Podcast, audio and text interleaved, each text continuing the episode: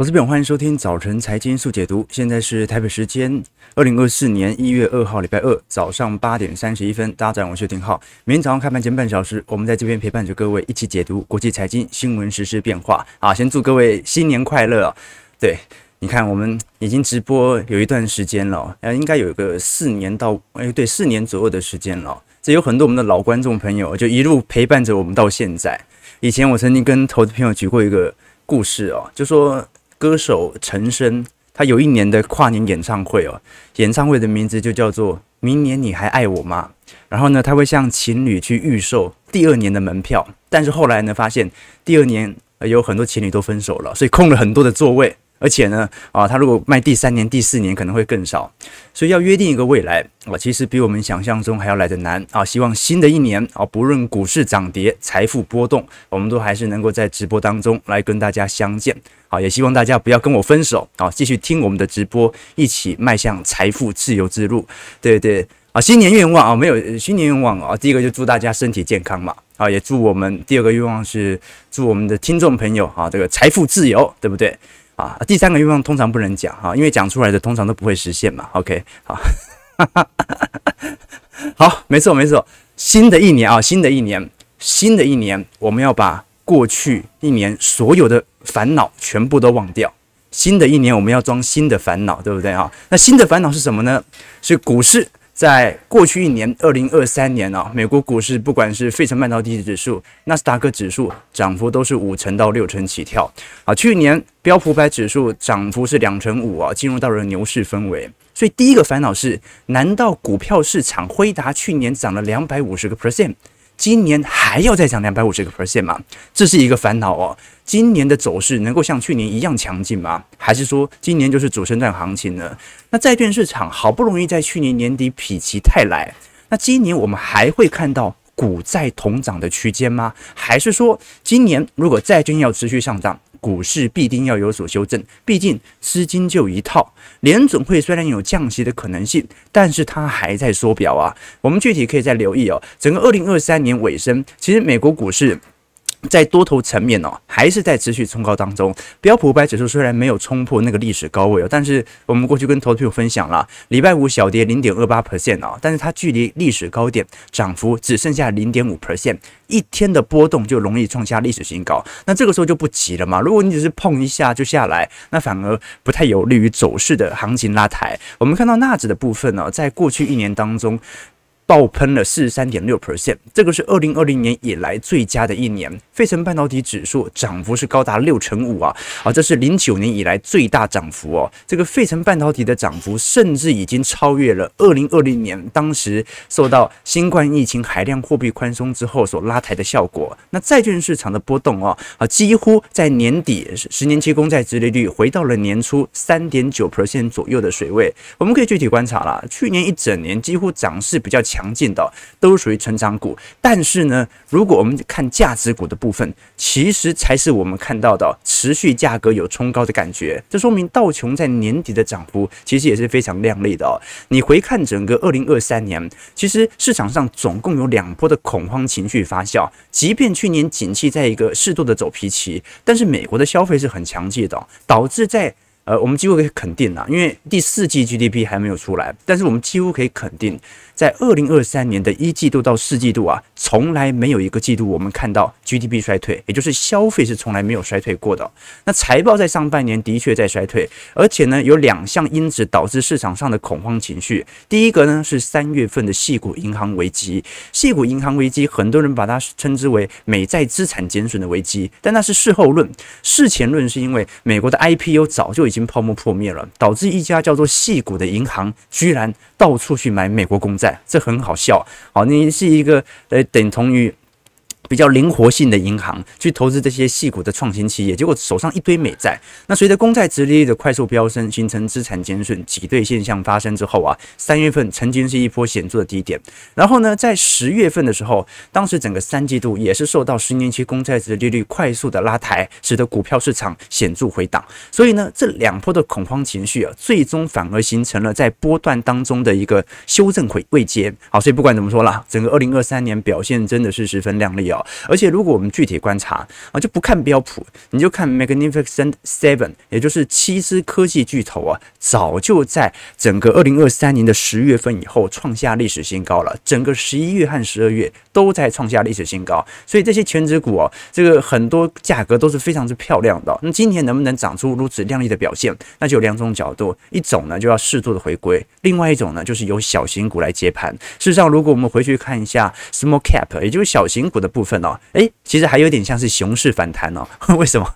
因为它距离整个二零二一年年底的高点呐，其实还有一段距离哦。不管怎么看，都还像是一个下行趋势线。所以呢，反而今年中小型股的轮动啊，是很多美国股市多头方比较关注的方向啊。我们把所有指数来进行对照，各位就可以理解了啊。其实，如果你把这七只科技全指股拿来跟标普五百、标普中型以及标普六百的小型股指数来看，它的落差几乎都是十倍来做起跳的。那当然啦，你会说，那这些股票是不是基期就真的非常高了？其实也没有想象中来的离谱。我们看到的七只科技巨头哦，在整个二零年到二一年中旬左右，当时的本益比啊，最高曾经冲高到接近有三十八倍。那现在呢？现在回到二十九倍。好，你算算不算高？也算高，也比二零二零年以前高。可是这些科技股，我们过去已经追踪过了，它是真的有在赚钱呐，而且是去年这些科技股它赚的钱足以去抵消。剩下的标普四百九十三只股票，它亏的钱，所以把整个标普的获利年增率在二零二四年、二零二三年创下历史新高了。也就是说，去年是景气走脾气，但是怎么会去年整个美国股市标普五百公司所赚的钱会比二二年还要来得多呢？很简单嘛。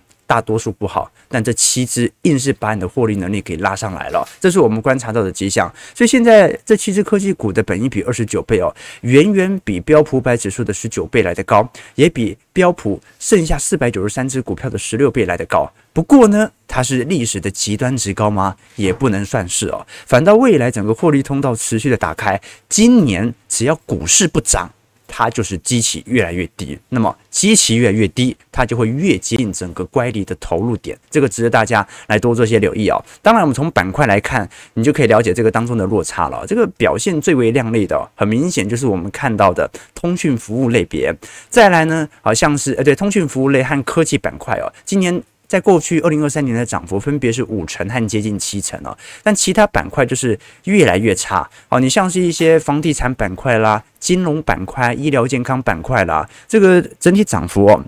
甚至都输给标普百指数，这个值得大家来多做一些留意和观察啦。那不管怎么说，整个美国股市的狂欢，去年就是主要由 AI 行情以及我们看到十年期公债殖利率在年底的下滑所带动。一个呢是总经面对于宽松面的拉抬，另外一方面呢是对于本轮生产力周期终于找到了一个新的定锚点。你总不能靠元宇宙让股市涨一辈子吧？你总不能靠 Vision Pro 让股市永远往上吧？所以呢，AI 行情。它是一个中长期题材可以推论的方向哦。那当然啦，我们刚才讲的这些论点哦，都是我个人的论点，这必须承认，因为大多数投行并不是这样想的。我们具体观察，在整个外资分析师针对二零二四年标普五百指数的目标价，根本就不是很乐观哦。如果我们具体留意哦，在呃二零二三年年底封关之前呢，整个标普五百指数大多数投行的目标价，如果是以绝对平均值来看，仅仅只有四千八百六十一点，那差不多就是现在的点位啊。那稍微的中位数是四千八百七十五点，也只多了十四点而已啊。最大值是五千四百点，最小值是四千两百点。我们看一下美银的部分，认为今年的目目标价大概涨了五千，涨到五千点左右，也就是多涨两百点了。巴克莱就差不多认为现在四千八百点。那其他你像是花旗五千一百点，德意志五千一百点，而且德意志很特别哦，他是认为今年是呃连。联总会政策失误，使得今年中旬引发股灾之后，年底重新因为海量货币宽松拉到五千一百点哦。好，这种推论就有点远了。JP Morgan 啊，甚至认为会来到四千两百点啊。小摩是少数认为今年很有可能会持续升息，升到六个 percent 以上的。那摩根士坦利的部分也认为会来到四千两百点了。其他像是奥本海默认为涨到五千两百点，UBS 瑞信的部分涨幅到呃瑞银的部分。预预估今年在四千八百五十点，富国的部分认为在四千六百二十五点啊，所以你看得出来哦，这个你要说它多乐观，哎，其实也没多乐观啊。那为什么它没有这么乐观呢？很简单嘛，好，就我们都很清楚，在过去一年的涨幅主要由七只科技权值股来带动啊，就用正常的眼光都很难想象。这个辉达今年能够再涨两个两百个 percent，保持去年的增长力度，它是一个增速是否能够持续的问题。就算今年不衰退，这些投行也认为也不可能再涨多少了。为什么？因为去年已经反映完大部分 AI 行情的题材拉拉抬了。我们举一个简单的例证来做留意啊，比如说我们以标普百指数 EPS 来做留意，整个二零二四年高盛的预估值哦是预估会再增长五个 percent，去年是增长一个 percent，来到二百二十四块嘛。所以，二零二三年其实表现已经算不错了。二零二四年预估增长五个 percent，来到两百三十七块。我们给它乘上个二十倍本一比，二十一倍本一比哦，其实差不多就是四千八百点、五千点左右的位阶啦啊。而且呢，已经是给它一个比较高估值。本益比比较高扩张的区间了，哦，那你事实上你用二零二五年两百五十块的 EPS 去乘上二十倍的本益比，才是五千点呐。好，这换句话说，二零二四年好像在元月份一月二号就已经反映完二零二五年该有的表现了。所以呢，呃，这些科技投行大多数都认为现在是估值膨胀速度过快，没有说一定要暴跌，但是你已经把未来一整年该涨的都已经涨完了。好，所以现在当然要有所收敛。这是对于股市的想法。那当然，投资朋友也知道我的想法跟现在投行普遍来看蛮有差距的哈，蛮有差距的。那就留给投资朋友在我们的会员资产部位来多做一些思考了。好，那对于债券市场的部分呢？啊，主要呢，我们看到在去年随着美债十年期殖利率年底的走皮，美元指数啊也缴出了二零二零年以来最差的年度跌幅啊。美元大部分的跌幅其实一二三季度跌幅不重哦，大部分都是集中在第四季啊，因为越来越多人押注联准会在今年会随着美国经济的大幅放缓而宽松政策以此发酵。那预估啦，市场的普遍预估值是至少会降息，呃，至少是一百个基点到一百五十个基点啊。那最早的话是在今年三月份首次降息啊，不过因为美元这波修正蛮大的啦，那短期内当然是有反弹的空间存在。如果我们是从彭博所统计的美元指数哦，这一波乖离从当时的一千二百八十元哦，一路下滑到一千两百一十一块，RSI 指标已经处于一个相对绝对低档值哦，所以就算回跌那么多，它还是是有攀升的空间。那另外一方面啊，随着美元的走皮，也造就了利率的走皮，利率的走皮也造就了债券价格在去年年底的绝对。反弹哦，这使得我们观察到，在去年，你像是 TLT 或者我们看到一些啊中天期、长天期公债的 ETF 哦，啊在年底好不容易才收复啊当年的所有跌幅，好，所以呢，我们只能说啊这个。债券价格，你绝对不会说债券价格现在是主升段了，你顶多现在哎是不是稍微见底，有没有出升段的感觉哦？但是我们必须留意的一件事情是，通常真正在降息的当下，尤其在降降息的前后一两个月啊，非常容易出现货币型基金规模突然暴增的现象，所以不代表说。好，未来利率一调降啊，大家就钱全部重新跑回股市了。好，那是长期的现象，我们来观察。但短期内哦，会有非常多人急着要锁定利率。我们举例来说，这个美国的货币型基金市场哦，的确在过去两周啊是有持续下跌，但是在前一周开始出现了显著的反弹，大概有一百六十四亿美元流入到美国的货币市场基金。那这是什么原因呢？就市场突然意识到，哎呦。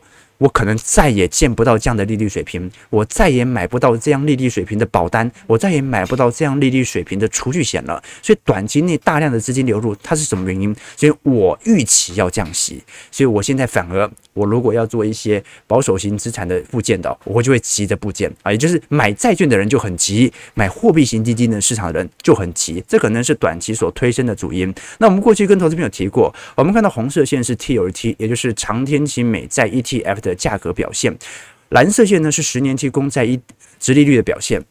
其实长天期来看，它就是一个高度的反向关系啦。那很多人会说啊，这个 ETF 它持有的并非直债，无法锁利。那这样讲是有道理的，但是不代表它的价格完全不会反应利率走平的表现，基本上长期走势它还是会非常标准的反应的。所以基本上你只要认为现在是利率绝对的高点已经出现，那就代表着债券价格绝对的低点已经出现。事实上，如果我们以过去一年来看哦，如果是以呃美国两年期、美国五年期以及美国十年期公债殖利率啊，其实涨跌基点都是属于跌的迹象啊。如果是以短天期的美债啊，的确。啊，这个波幅不大，的跌幅大概在零趴到一个 percent 左右啊。但如果是属于我们看到的呃长天期啦，或者一些投资级公司债啊，这个走势就差非常多。比如说以长天期的元大美债二十年，跌幅是零点五五 percent，那正二的话当然波动比较大。元大投资级公司债涨幅是二点六二 percent，Triple A 到 A 级公司债涨幅是三点六九 percent。那中国债它是一个比较特殊的市场，我们就另当别论啊。但可以看得出来啊，这个债券市场的确在去年下边下下半年有。否极泰来的感觉哦，那整个今年的走势哦，我们看到自从去年十二月份的 FOMC 会议之后啊，首先我们观察就是在啊两周以后，台湾总统以及立法委员的选举，再来是五月份台湾新任总统的就职，那通常它是一个的客。特别的台股的因素，通常对于总经影响不大，但是它会形成内部族群产业的波动。那六月份的联准会 FOMC 就特别重要，因为它等同于把上半年的基调给确定了。像上半年是至少降息一个一码了，那只是说整个六月份的 FOMC 之后啊，是不是整条降息路径以此而展开？同时间在二零二四年十一月份的美国总统大选即将展开，在此之前，可能拜登会采取呃。呃，我们讲说可能会让市场非常意外的财政政策也不一定，这个值得大家来多做些留意哦。所以从货币市场来看哦，这个今年三月最早开始降息，那五六月是基本基调。台湾选举的部分哦，呃，我们主要是观察电价的调整。待会我们会谈一下现在台商最为担心的要件哦。那美国总统大选呢，一个是地缘政治的变化，那另外一部分呢，是我们观察到在财政政策有没有可能另外的发酵啊？对。啊，对，我们小编还在 vacation 啊，还在 vacation 啊，应该是明天回来，我记错时间了啊，会不会就一路延下去哦？啊，我们该放的假给他放完，对不对？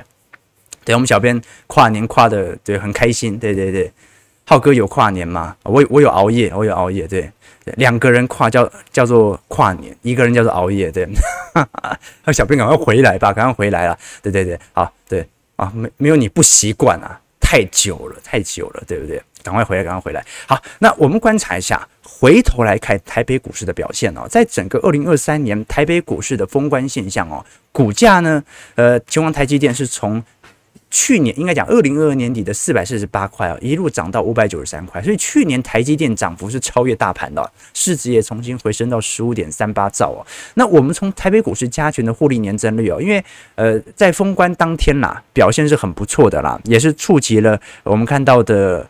呃，今年以来，应该讲去年以来的高点呐、啊，收在一万七千九百三十点，虽然只涨了二十点，而且量能也很低哦。但是呢，至少我们可以了解到，今年的台北股市的经济状况跟美国是差很多的。呃，我们必须了解哦，美国是二零二三年经济表现太强劲，强劲到它被迫要调降二零二四年的经济成长哦。那去年台湾哦，太惨了，太惨了。好，去年台湾一季度还衰退呢。而二三季度财报也很差，美国是第二季度科技股就已经财报好转了，所以呢，台湾在二零二四年的经济成长率会跑赢二零二三年哦。好，那是不是有更优渥的条件随着美元的走贬来带动？值得大家来留意哦。我们从台北股市加权获利的年增率哦，在二零二三年的衰退以后哦，预估在二四年到二五年啊，开启新一波的增长要件哦。那首先我们观察到，是因为整个外资在呃二零。二三年的十一月份左右啊，才开始进行大规模的回补，要不然整个三季度它卖压是很重的哦。如果我们是以整个二零二三年加权指数来看，涨幅是两成四，好，这个呢是过去平均加权指数涨幅六个 percent 哦，接近有四倍左右啊，涨幅算是蛮亮丽的哦。不过我们必须了解哦，这个二零二三年表现的亮丽。它不一定本身是亮丽，它可能只是把二零二二年的跌幅适度的进行收复而已啊。但如果以去年来看啊，如果是去年收收官收到一万七千九百三十点为止哦，全年是上涨三百三千七百九十三点，所以台北股市呢是从二零二二年年底的市值四十四兆啊，增加了十二点五八兆，来到五十六兆。如果是以全台湾十一月份的开户人数一千两百四十八万来看哦，平均每位股民大概是获利一百万。啊，这个大家看一下有没有拖累平均值啊？平均每位股民赚的金额是一百万啊，一百万。OK，那外资呢，在去年买超其实幅度不是很多了，买超幅度仅仅只有两千七百五十八亿啊，甚至连过去任何一年它的卖超的压力都没有收复哦。二零年它卖了五千亿，二一年它卖了四千八百亿，二二年它卖了一点二兆啊，结果去年只买了两千七百五十三亿。所以换句话说，如果今年台币的走升现象，正式看到二字头，那你就可以了解这个外资的回补力道会有多大了。好，这个值得大家来多做一些留意哦。外资，我觉得去年那样根本不叫回补，那就是调节，因为全球股市都在涨，它可能就是股债部位的调节。多一点回到股票市场身上哦，所以我觉得呢，呃，我们反而要观察，只要利差能够缩小，那就是联准会再降息，那台湾不要跟着降哦，台湾不要跟着降啊，台币的升值可能性就会来得越大，那越来越多的资金的调配就有可能流入到台北股市哦。事实上，我们以去年权值股的表现当中来做留意哦，涨幅最亮丽的当然是联呃这个权值股当中是联发科了，那如果是涨幅最最惊人的，那应该是广达啊，涨幅有两百一十二 percent 了。我们细看呐，台积电去年年初以来涨幅是三成二，联发科是六成二，红海就真的没什么动，涨幅四点六 percent 啊，甚至连中华电信波动都比红海大，有六点一九 percent，富邦金涨幅两成一，台达电涨幅十个 percent 啊，啊，那台塑化啊，这有 ECFA 的问题，然后去年塑化类股原油价格也不好过嘛。涨幅不到一个 percent 啊，国泰金涨幅一成四，输给大盘；联电涨幅三成，日月光涨幅四成四，中信金涨幅两成八。那其他的你像是南亚、台塑，哦，南对，基本上都还收跌，跌幅五个 percent 和八点一二一二 percent 啊。那去年题材很明显嘛，它就是由这些我们看到的 AI 周边来做发酵。你看去年涨幅最猛的哦，这个在 AI PC 当中哦。纬创涨幅是两百三十五 percent，广达涨幅是两百一十三 percent，英业达涨幅一百零二 percent，人保涨幅七成二，和硕涨幅三十六 percent 哦哦，那你说这些呃零组件周边哦，它的 AI 的组合成分其实也没有想象中来得多啦，就是说 AI 伺服器它占总营收可能还不到一成嘞哦，那 因为你伺服器也不代表所有伺服器都是 AI 嘛，所以基本上哦。这几只股票，我个人认为今年是蛮危险的了，因为它基期真的推高非常非常的多。那只有一种方式能够让它股价看起来没这么昂贵，就是它的电脑周边零组件今年景气大好。那我们过去跟投资朋友推敲过了，今年是如果从 PC 出货量来看哦，这个预估最增长显著的拉高预期也不过增长六个 percent 啊。呃，如果我们具体观察。这个在整个二零二二年哦，大概呃全球的 PC 大概是卖了二点八台了，然后二二点八亿台。二零二三年是卖了二点四亿台，所以衰退嘛，连续衰退两年。那今年也预估来到二点五亿台，所以其实这个增长幅度也没有想象中来得高了。而且呢，我们都很清楚，这个 PC 的出货年减哦，早就已经在二零二二年当疫情结束以后开始有所发酵。这说明什么事情呢？就是除非再来一次疫情。要不然市场就是没有这么多的需求嘛，啊，不过呢，大家也知道，我看个股都不是很准的，好，所以我们看的其实是整体景气产业的复苏啊。那当然啦，啊，如果以一档股票涨幅一百个 percent、两百个 percent 哦，那我们当然要给它更多的经济增长的预期才可以，这是给投资朋友所给予的一些发酵和现象啊。但我们可以。观察到了，如果在整个二零二四年啊，市场普遍的预期啊，电池业的获利年增率啊，平均来看大概会增长两成五左右啊，金融产业就会缩小非常多啊，因为金融产业今年它还是面临的第一个债券减损仍然存在，如果股市持续上涨，债券价格就会持续受到承压。那如果是银行放贷部门的部分呢，也有可能随着全球的降息潮开始发酵，利差开始有所收窄。所以去年的年增幅其实金融股表现很亮丽哦，有六成三，今年预估只有一成一。那非金店的部分呢，从去年衰退的五成七，今年预估上行到一成七左右哦。其实如果是以国内上市公司月营收的变化，基本上已经在整个二三年的中旬出现了，但是距离高点还是有一段距离。也就是说，我们看待台北股市哦，在整个二零二三年的表现跟美国股市不。一样，美国股市是去年真的已经赚很多了，七只股票就已经把整个标普给往上拉了。那台北股市呢，是你绝对低点已经看到，但是没有这么亮丽，就慢慢的在复苏当中。这个值得大家来多做些留意和思考了。那当然啦，整个台北股市哦，历经的库存循环呐，大家就是排着队嘛。啊，你最先复苏的一定是比较呃高阶制成的，像是台积电呐，啊或者 IC 设计联发科啦，然后慢慢的才会往下传导啦，一路到封测厂，一路到组装厂，一路到 ODM 厂。所以大家现在就排着队嘛，你看台积电什么时候复苏，大家就陆续开始进入到复苏行情啊。啊，不过呢，我们刚才有看了美国股市的点位的市场预估图哦。如果我们观察《金周刊》啊，针对二零二四年。各大投信券商经理人所做的统计预测调查，你会发现有趣的迹象哦。二零二四年全球的经济展望哦，大多数的台湾投资人是认为是比二零二三年来的差的哦。这个是去年年底所做的调查。可是你观察第二项，也就是二零二四年台湾的景气展望啊，普遍都认为会比二零二三年来的好，高达百分之九十啊。这说明台湾的投资人都有共识的，今年台湾的经济将会因为去年的低基期。跑赢全球啊！我们当然不是从绝对值，而是从相对值来看。好，可是呢，你可以观察到哦，大多数人认为啊，整个台北股市啊有挑战万八的机会，但是呢，认为高点和低点的时机哦，高点也不过就一万八到一万九，低点大概就一万六到一万七。市场的预估其实算是蛮保守的哦。啊，这说明什么事情呢？这说明。我们都知道，今年台湾的获利会非常亮丽，因为去年太差了。可是我们也不敢预估的太亮丽，就跟美国的投行一样啊。美国投行标普百指就是多预估一个一百点，那台湾呢？呃，多预估个一千点啊。所以按照现在台北股市已经接近万八的表现呢，这说明什么事情呢？大多数人都认为啊，今年再涨一千点就很厉害了。好，这说明什么事情？要么就真的只涨一千点，要么就是先杀后弹，然后就认为今年二三季度有下杀的机会存在啊。好，那我的看法很简单嘛，也跟这些投行不同。OK 啊、那大家自己参考就好了。好，那我们看一下，如果我们根据哦，现在你像是金州他所统计哦，整个在二零二三年下半年。到二零二四年上半年呢、最大的冲击就是库存的调整可能不如预期。如果我们看待远见的话，呃，基本上认为二零二四年影响台北股市的主要变数啊，也主要认为啊，它也是针对九十五家的金融机构啊，其中设有七十五家的投资部门来统一性的填答。百分之六十认为，在整个二零二四年影响台北股市主要的变数是全球整体复苏缓慢的表现啊。那很有趣哦，好，就是说呃，我们可以观察到。接近有三成的预测高点认为会来到有接近万八的表现，可是大多数人也是预测大概是一万七千点到一万八千点左右，也就大家都认为涨不动了啦，就是这样的一个表现啦。OK，这个是给投资朋友做的一些思考和留意哦。那我们具体留意啦，因为如果我们观察远见和财讯啊，这我们也很清楚啊，这个在杂志层面当中啊，啊，其实它基本上它投统计的这个。民调应该，诶，统计的这个样本数应该其实都有它的公允性啊，因为都是针对企业界嘛。可是可能挑选企业的属性不同，它有两种不同的结论哦。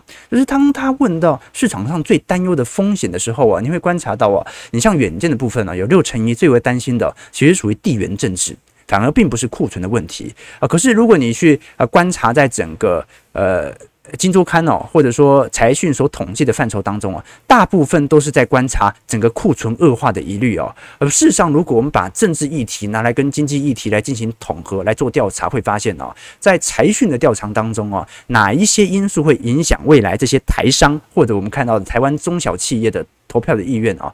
有四点四八啊分呐，这满分之五分呐，都认为是经济政策，再来是供电稳定。再来才是台海战争。至于 ECFA 几乎不是市场上呃定调的重点，这也很好理解啊。这个 ECFA 的确对于台湾大部分企业的影响，并没有想象中来的大。真正受到影响的也差不多死光了啦。好，所以基本上整个台湾企业当中哦，少数唯一有共识的，对于整个二零二四年呢，相对比较担忧的，其实是供电稳定的问题。好，那供电稳定的问题哦，它不只是缺电的问题，其实更多的可能是来自于电网稳定的问题。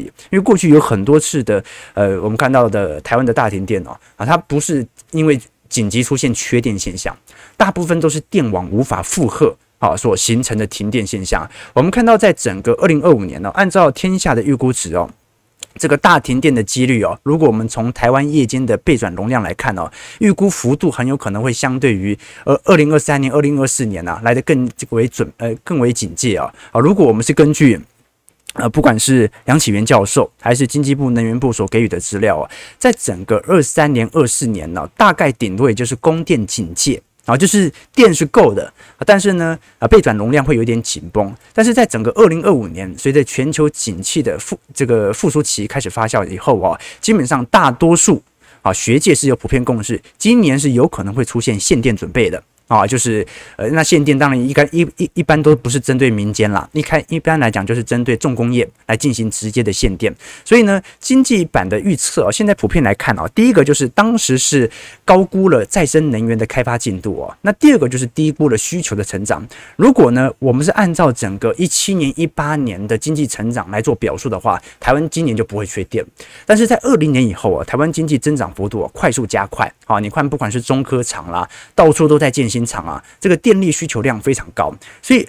台商啊，或者说台湾中小企业，第一个关注的是供电问题，在二零二四年，这也可能是本次总统大选的一个主轴哦。那另外一方面呢，主要是因为绿电凭证不够，我们都很清楚，二零五零净碳排了，二零二五年到二零三零年左右啊，苹果就已经要求旗下的这些供应商必须达到碳中和了。那你要达到碳中和，你就要购买足够的绿电凭证嘛。但现在问题就在于啊，啊，台湾目前的绿电发展速度相对是比较缓慢的啊，这导致很多的供应链他们。没有足够的绿电可以来进行购买，好，这个是值得大家所观察的方向啊啊。总而言之啦，好，就是说整个台湾在二零二四年依然有它的挑战存在，但是呢，这个挑战呢，我个人认为哦，本身并不是获利年增的问题哦。今年 EPS 一定很亮丽，好，今年的获利一定是否极泰来，这完全归功于去年的低基期，数字怎么看都是亮丽的。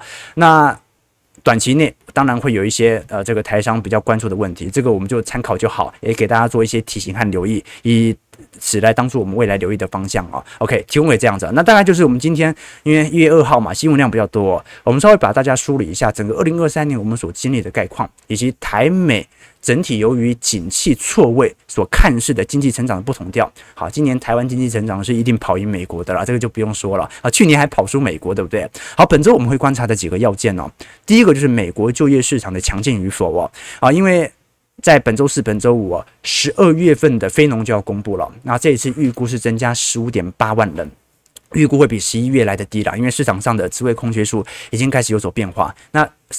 本周三到时候的劳动力调查以及职位空缺数，我们大概就可以知道礼拜五的非农就业数据表现为何了。那第二点呢，是礼拜四联准会会。公布相关在十二月份的点阵图之后的会议纪要，那基本上就是把它过去的论调进行重新的补充。再来是欧元区的通膨哦，路透社的预估值哦是预估十二月份十二月份的 CPI 很有可能会从十一月的二点四 percent 跃升到三个 percent 哦。那主要一个原因呢，是因为通膨在原油价格的升温底下，它开始有进行新一轮的法规转嫁。那第二点呢是。呃，现在预估是剔除波动比较大的食品和能源之后，核心通膨年增可能还是向下，所以通膨一样不是二零二四年的主轴问题。大家现在比较担心的，好，都是在二零二四年的复苏情况会不会符合预期，而并不是有没有那种停滞性通膨的危机存在。提问投资朋友多些观察和留意啦。OK，好，那我们看一下投资朋友的几个想法。对对对，好，我们看一下台北股市开红盘之后的表现，来跟大家做一些留意和看法。对对对，小编什么时候回来？赶快回来！台股上涨十三点哦，收在一万七千九百四十三点啊。不过，呃，看起来量能也不是很大哈。再再等等啊，再等等啊，可能外资还在还在放假啊，再给他一点时间，再给他一点时间。对对对，我们节目对我们节目水平很高的啊，我们节目的资产水平也很高。首先呢是看我们节目那个专业知识不能太少啊，如果对一些专业知识不太熟悉的话。不一定有时间耐着性子看半小时啊，但它也形成一个好处，就是我们节目大家会发现啊，这个节目的氛围是不错的。我们不管是我们的聊天室哦，大多数啊，我说大多数人都可以心平气和的交流啦。因为在这个节目当中啊，这观点本来就是其次啊，能赚钱最重要。我们直播这么久都还没出事，就代表周期投资真的还不错了。再就是我们节目受众啊，资产水平也很高啊。